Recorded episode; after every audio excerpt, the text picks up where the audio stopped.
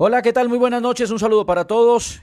Bienvenidos a un episodio más de Hablemos del Juego, segundo episodio de este podcast que busca ir más allá del resultado y tratar de analizar el porqué de las cosas. Hace unos minutos en eh, Miami la selección colombiana de fútbol terminó su juego frente a Brasil, noveno partido dirigido por Carlos Queiroz desde su llegada a la selección eh, colombiana de fútbol y este un partido de altísimo nivel, más allá de no jugarse por los puntos, el rival así lo ameritaba. Gran primer tiempo del equipo de Queiroz, si lo miramos desde la óptica de lo que el técnico europeo, por lo menos en las conferencias de prensa y en sus actuaciones con el equipo, ha, querido mostrar que es lo que busca con la selección Colombia. Alta intensidad, alto ritmo, alta velocidad, un equipo de dos áreas, sin la pelota, trataba generalmente de estar bien organizado detrás de la línea del balón, con un 4-5-1 muy marcado, todos en función defensiva, más atento Muriel por derecha que Roger por izquierda, Cuadrado y Muriel como compañeros de un barrios inmenso que cuando está rodeado, que cuando está acompañado y los recorridos no tienen que ser tan largos, se ve ordenado. Él en el uno contra uno casi que es infalible. Él en el uno contra uno casi que es impasable. El problema es cuando los recorridos son largos. Ahí se le ve desordenado. Pero con el equipo hoy compacto sin la pelota, en ese 4-5-1, se veía muy bien Barrios y terminó para mí siendo la gran figura de Colombia en el primer tiempo. Pero más allá de eso, lo que le preocupaba, le preocupaba a la gente era cómo iba a atacar Colombia sin un volante 10, cómo iba a atacar Colombia sin talento.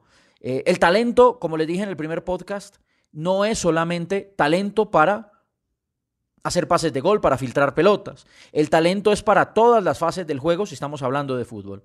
Y Colombia hoy con el balón también mostró agresividad, también mostró una idea clara, también mostró que puede jugar de tú a tú y también mostró variantes, cosas que en la Copa América, en los partidos ante Qatar, y ante la selección de Chile no se le vieron. Aquí hay una evolución, aquí hay un paso hacia adelante, aquí hay una muestra de que los jugadores van entendiendo poco a poco qué es lo que quiere el entrenador y qué es lo que busca en, su funcionamiento.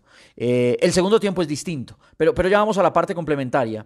En el primer tiempo, Colombia, si ustedes revisan los dos goles, el primer gol es un gol eh, que nace de una, de una falta penal, es cierto, pero donde Colombia está, primero parado en territorio ajeno, con muchísimos hombres, incluso hasta Barrios, está en zona de gestación, eh, muy cercano, rodeado por Mateus Uribe, por eh, Cuadrado, como interiores, jugando por dentro, Muriel Roger Martínez y como referencia de nueve de área, Duan Zapata. Estefan Medina fijando por derecha, y en esta incluso Tecillo, que es el hombre que tira al centro, también acompañando el ataque. Porque hay incluso Tecillo. Me parece que Tecillo es el que más desentona. Richard Ellison lo hizo ver mal cada vez que lo atacó por su zona. Y atacando no se suelta tanto. Pero es entendible, no es, no es un lateral lateral.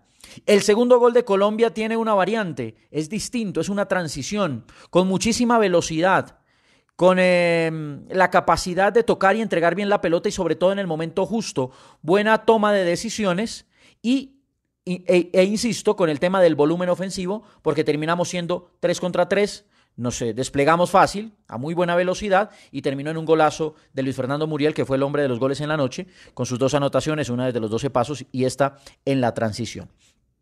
Muy bien Colombia en, la parte inicial, de tú a tú contra la campeona de América. Eh, lo sufrió a veces, claro, es Brasil, pero también hizo sufrir a Brasil y por momentos tuvo el, mandato del juego a partir de lo que quería la selección colombiana de fútbol. Despliegue físico, también eh, toque, circulación de pelota a alta velocidad, una muy buena circulación y una circulación progresiva. En el segundo tiempo las cosas cambian las cosas cambian, ahí viene la pregunta. ¿Colombia se mete atrás o lo mete Brasil? Eh, y ya cada quien pues tomará sus, sus, eh, sus, sacará sus conclusiones. Pero el segundo tiempo es distinto. Una Colombia más recogida, una Colombia más metida atrás, una Colombia más reactiva que, que proactiva, una Colombia que incluso sufre con las buenas eh, con, las buenas con los buenos cambios de orientación que tiene la selección de, Brasil y que termina viendo cómo le empatan el partido y salvándose un par de veces también en las acciones de gol del conjunto de Brasil. También es cierto que vienen dos cosas. Primero el cansancio. Colombia lo pudo haber sentido por el ritmo del primer tiempo. Y segundo, ya después las modificaciones también van trastocando eh, la idea inicial del, del entrenador. La idea está, la idea está clara. Por lo menos hoy se vio en la primera parte. El tema es mantenerlo, mantenerlo. Y eso, mantenerla. Y eso se va a ir dando con los partidos, con el trabajo, con el tiempo. esta cara de Colombia, la del primer tiempo, es la cara que quiere Queiroz.